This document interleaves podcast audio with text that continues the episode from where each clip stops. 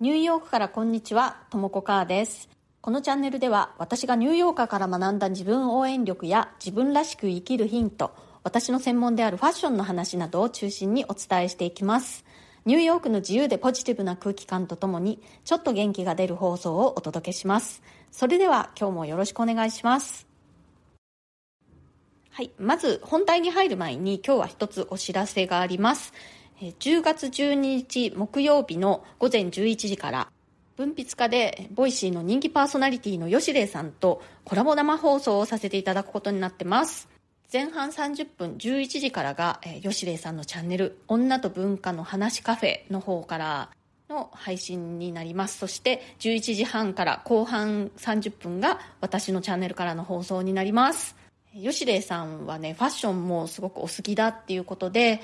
自分らしいファッションとはということを中心にお話しする予定になってます。お時間合えばぜひリアルタイムで聞きに来てください。10月12日木曜日の11時からです。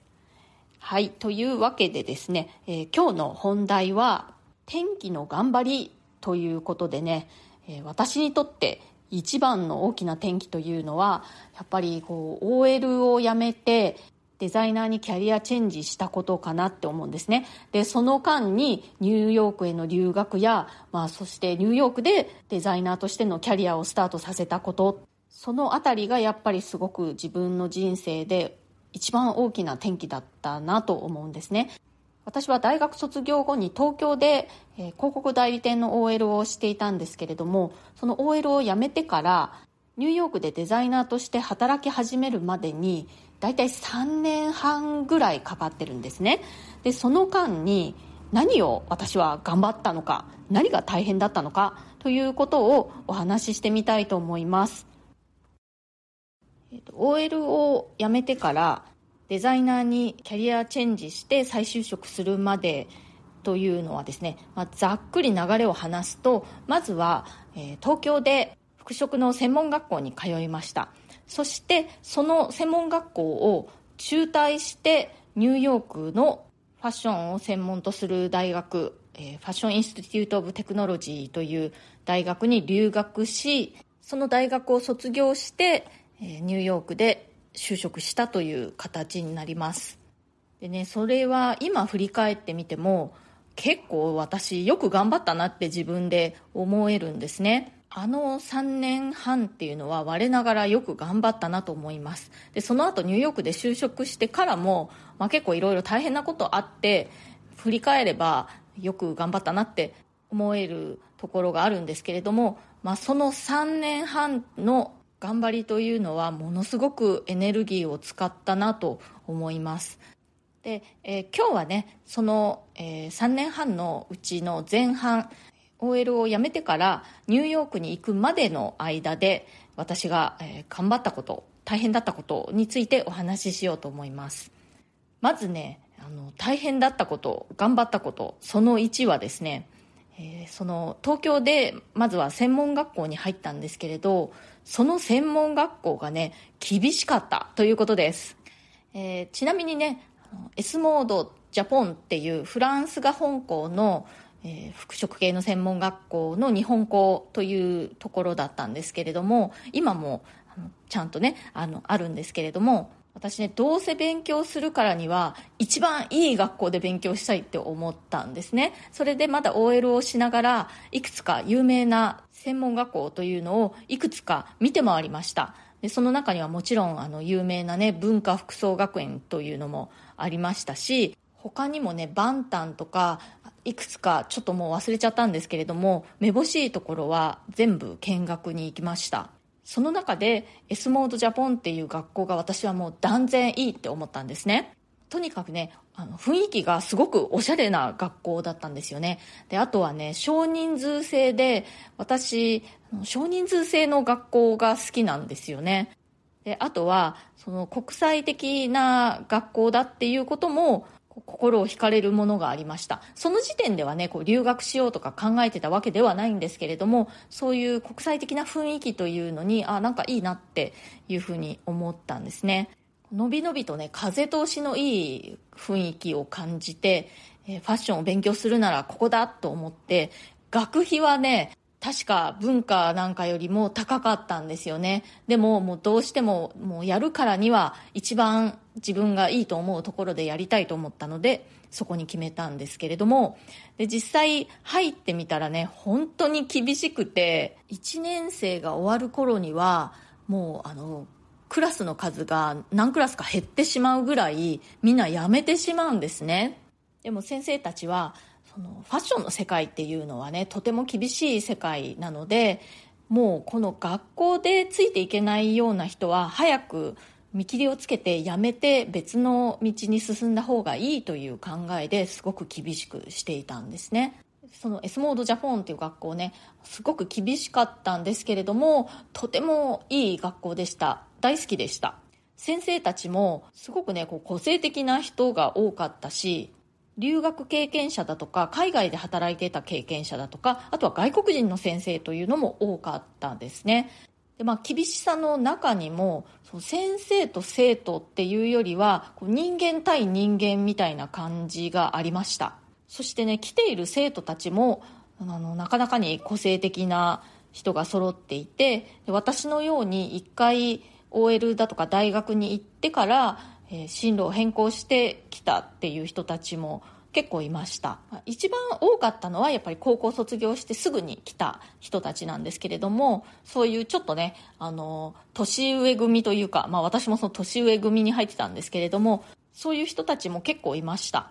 でねその何がそんなに厳しかったかというと、まあ、出席にもすごく厳しかったしあとはその課題の質というのをすごく問われるところだったんですよね。でもいいものを作ろうと思ってもう私もそのクラスメートたちもね結構一生懸命やってましたね。うんなんか時には徹夜になるっていうこともしばしばありました。その専門学校でファッションデザインの勉強を頑張ったっていうのがまあ第一の頑張りですね。そして第二の頑張りは何かというと私はその専門学校は3年生だったんですけれども2年を修了した段階で中退してニューヨークに留学をしたんですね。でニューヨークに留学するにあたってなるべくお金を貯めようということでバイトをねかなり頑張っていました。これねバイトをねいつの段階から始めたかの記憶がちょっともはやないんですけれども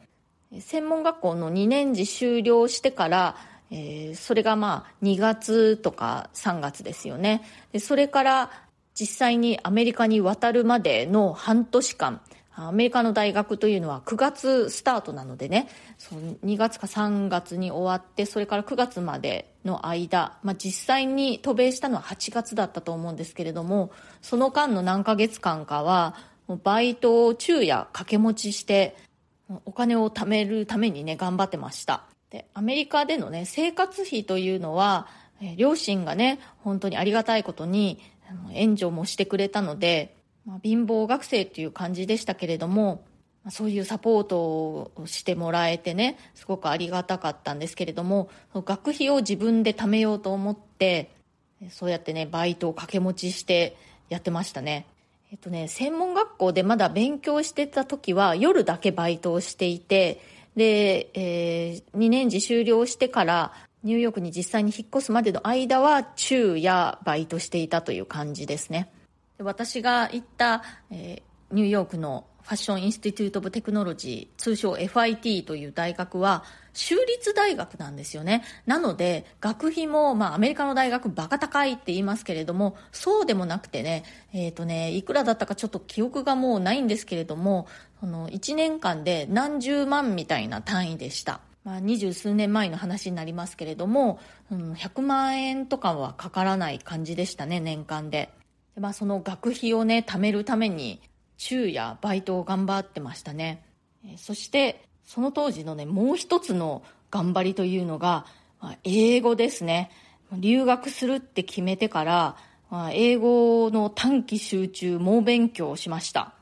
それまでも私は英語がね、まあ、割とずっと好きではあったんですよね。だから英語を話せるようになりたいと思って何かしらまあ、英会話学校に通ってみたりとかね、ラジオ英会話をやってみたりっていう感じで、まあ、どれもね、大して長続きしなかったんですけれども、まあ、ちょこちょこと勉強してたといえばしてたんですけれども、それでも留学するには全然足りない英語力で、で留学、大学に留学するためには、 TOEFL の点数っていうのを、ある点数をクリアしなくちゃいけないんですけれども、最初に留学するって決めて、 TOEFL 受けに行ったら、その点数に満たなかったんですね。で、その後、私は、え、留学相談所みたいなところにね、相談しに行ったんですよね。私は来年の秋入学で FIT に留学したいっていうふうに言って、今の TOEFL の点数はこれだけですって言ったら、もう今からだったら絶対間に合わないから、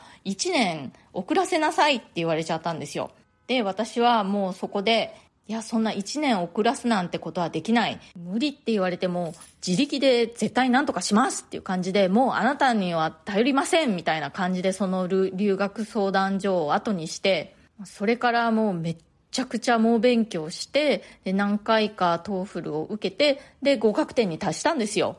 そのね、めちゃくちゃ勉強していた時と、その専門学校時代とそのバイトをめちゃくちゃ頑張ってる時期ってどれもこうちょっと重なってるんですよね。なので英語の勉強をするのもね、もうどんな隙間時間も無駄にしないみたいな感じで、電車での移動中は単語帳を見ていたし、ご飯を食べる時とかね、お風呂に入ってる時も、こう何かその英語を聞きながらとか、参考書を手にとか、そんな感じで頑張ってましたね。振り返ってみても、我ながらよく頑張ったなって思いますね。もう仕事も辞めちゃってたしね、何が何でもキャリアチェンジを成功させてデザイナーにならねばみたいな思いが強かったんだと思いますね。留学もデザイナーとして良い就職をするためにどうしても留学するんだって思っていましたでその頃はまだニューヨークで就職しようとは思っていなくて留学後東京に戻ってきて良い条件でデザイナーとして就職しようと思ってました、はい、とここまでが、えー、OL を辞めてからニューヨークでデザイナーとして転職するまでのその天気の頑張りの前半部分ニューヨークに行くまでの頑張りというのを振り返ってみました。私の天気の頑張り後半部分ニューヨークに留学してからその後のお話は次のプレミアム放送でお話ししようかなと思います。なんとかね留学を果たしたんですけれども留学後は留学後でまた別のいろいろな試練があってねもう一度同じことをやれと言われたらできる気がしないっていう感じなんですけれども基本的にはやっぱり目の前に現れた課題をその都度その都度クリアしていくことでふと振り返ると結構遠くまで来れたなって思う感じですね。実は今私はまた仕事上で転機を迎えているんですね今現在。で自分の行き先というのを考えるとねまた一つ大きな山をここで登らなくちゃいけないのかなっていう感じで、ちょっとね、なんというかこう、あの、英語で言うとね、overwhelmed っていうのがぴったりだと思うんですけれども、圧倒される気持ちになるんですけれども、自分の過去のことを振り返ってみてもね、やっぱり千里の道も一歩からだなと思って、コツコツとやっていくことが必要かなと思っています。コメントのお返しをしたいと思います。相手にイエスと言わせるアメリカ人の会話のテクニック。これは9月の29日の放送でした。アメリカ人がよく会話の中でね、Do you like it? ってなんか無邪気な感じで付け足してくるんですよね。そうすると、言われた方はね、なんかこう、イエスと言わざるを得ないみたいな感じになって、こう、あの、流れをね、持っていかれてしまうっていう感じになるというお話だったんですけれども、コメントいろいろいただいております。ヘーゼルさんから、ともこさん、こんにちは。イヤホンで聞いていたのに猫図を認識できなかった。でも、ともこさんがラッキーデーと認定されたので、今日はハッピーフライデー。英会話教材でお土産を渡した時に I hope you like it とありますが、この方が日本人的かもしれないですね。三歩ほど下がって伝えている感じです。ということで、ヘーゼルさんありがとうございます。私ね、これ、あの、コメント読んだ時に慌てて、え、猫図の声、ちゃんと入ってなかったかしらと思って聞いたら、入ってましたよ、ちゃんと。あの、コメント返しのところだったかな。割と最後の方です。ちゃんとラッキーデーでした。前にね、一回私、あの、間違えちゃったっていうか、猫図の声が小さすぎて、ラッキーデでしたって言ったけど、全然聞こえなかったことあったんですよね。だからまたやっちゃったかって思ったけど、今度はちゃんと聞こえました。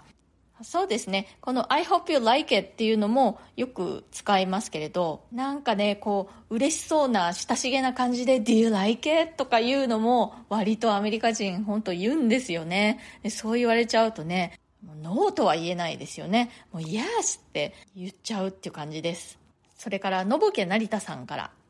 ねえねえ、いいでしょ？いいよねと言ってしまうことはありますね。いいことですよね。うふふ。ということで、のぼけさん、ありがとうございます。日本語でも本当に気を使わない親しい間柄だったりすると、本当に自分がね、好きなものをあげたりするときに、遠慮ない感じでね、いいでしょうっていうことはありますよね。アメリカ人はそのハードルがもう一段階だけ低いっていう感じですね。まあ、でも基本的には私はこれはいいことだと思います。参ったなみたいなね、どうリアクションして良いものやらってなることもあるんですけれどもね。まあ基本的には好きですね。それから、ルーナさんからもコメントいただいております。はじめまして、ともこさん。いつも楽しく学びながら聞いています。連日猫ちゃんたちの鳴き声が聞けて嬉しい。とても可愛いので何回も聞き直しています。もし大丈夫でしたら2匹のお名前を聞いてもいいですか ?7 月11日放送分、ホルスティー社の社訓の言葉、とても胸に刺さりました。自分の人生生きたいように生きていきたいですね。すぐに見返せるように壁に貼りました。素敵な言葉をありがとうございます。ということで、ルナさん、こちらこそありがとうございます。ホルスティー社の社訓、私はスクショしたのを携帯の写真のアルバムのところに入れていて、こう時折ね、見るっていう感じなんですけれども、気持ちが落ちてる時なんかに見ると特にこう元気が出るっていう感じがします。それから、猫図のことね、可愛いって言ってくださってありがとうございます。ちなみにね、名前は、えー、ハヌマンとイマリと言います。それから、レモンさん。いつも楽しい放送ありがとうございます。今日の内容、無条件で肯定してしまいそうだと思いました。私はカナダ在住なのですが、いいアイデアだと思わない？もよく聞きます。ともこさんに一つ質問なのですが、仕事関係以外の友人ってどうやって作っていますか？私は小都市に住んでおり、生粋のカナディアンばかり、かっこ移民が少ないなので、深い仲になりにくいです。近所や子供関係の知り合いはいますが、友達と呼べるような仲ではないです。子供が小さく、趣味のサークルなどは今は難しいです。体験談を伺えたら嬉しいです。ということで、レモンさんありがとうございます。カナダ在住なんですね。カナダのどちらでしょう？私ね、カナダ行ったことないんですよね。お隣の国なのに。南の方のお隣の国、メキシコは行ったことがあるんですけれども、カナダはね、国境まで行ったことあるんですけど、その時パスポート持ってなくてね、その時はね、車で、えー、行ったんですけれども、もしパスポート持ってたら、そのまま国境を越えて行ったかもしれなかったですけどね、まあ、あの、そういう予定もなかったので、特にパスポートの用意もなくて、引き返してきました。えっと、仕事関係以外の友人ってどうやって作っていますか？というご質問なんですけれども、これね、悩ましいところですよね。やっぱり、あの、外国人として海外に暮らしていると、どうやって友達作るのかっていうのは程度の違いはあっても結構悩む人も多いんじゃないかなと思うんですけれどもこれに関してはいろいろお話ししたいことがあるなと思ったのでまた別に改めて放送回設けてお話ししたいと思います。近々まあ来週ぐらいにはお話できたらなと思ってますので待っていてください。それから白うさぎさんから「提案上手なニューヨーカーたちが無邪気な子供のように Do you like it? と付け加える場面ありありと目に浮かぶようです。無邪気な雰囲気って最強ですよね。見てて気分がいいから私もつい応援したくなってイエスと答えてしまいそう。ちなみにアメリカ人がアメリカ人の無邪気な Do you like it? に遭遇してもやっぱりついイエスとなるものでしょうか。アメリカ人同士だと無邪気なジェスチャーに慣れていてシビアに見たり見られたりというものでしょうか。ということで、白うさぎさんありがとうございます。いや、アメリカ人ならね、むしろ、もう、do you like it? でもうノリよく、of course みたいな感じで、大げさに肯定したりしますね。うん。でもね、アメリカ人って本当にこの社交辞令が日本人よりももっと激しいんですよね。だから、そうやってノリよく、オフコースとか言った人に後でこっそり、ねえ、あれって本心？って聞くと、そんなわけないでしょ？って言ったりするってことね、本当にしょっちゅうあります。本心ではないんだったらね、そんなに激しく、いかにも大好きみたいな返事しなくてもいいのにって思ったりするんですけどね。それでそういう本心でない返事をしたばっかりに困ったことになってるアメリカ人って結構たくさんいます。ここが変だよアメリカ人っていう感じですね。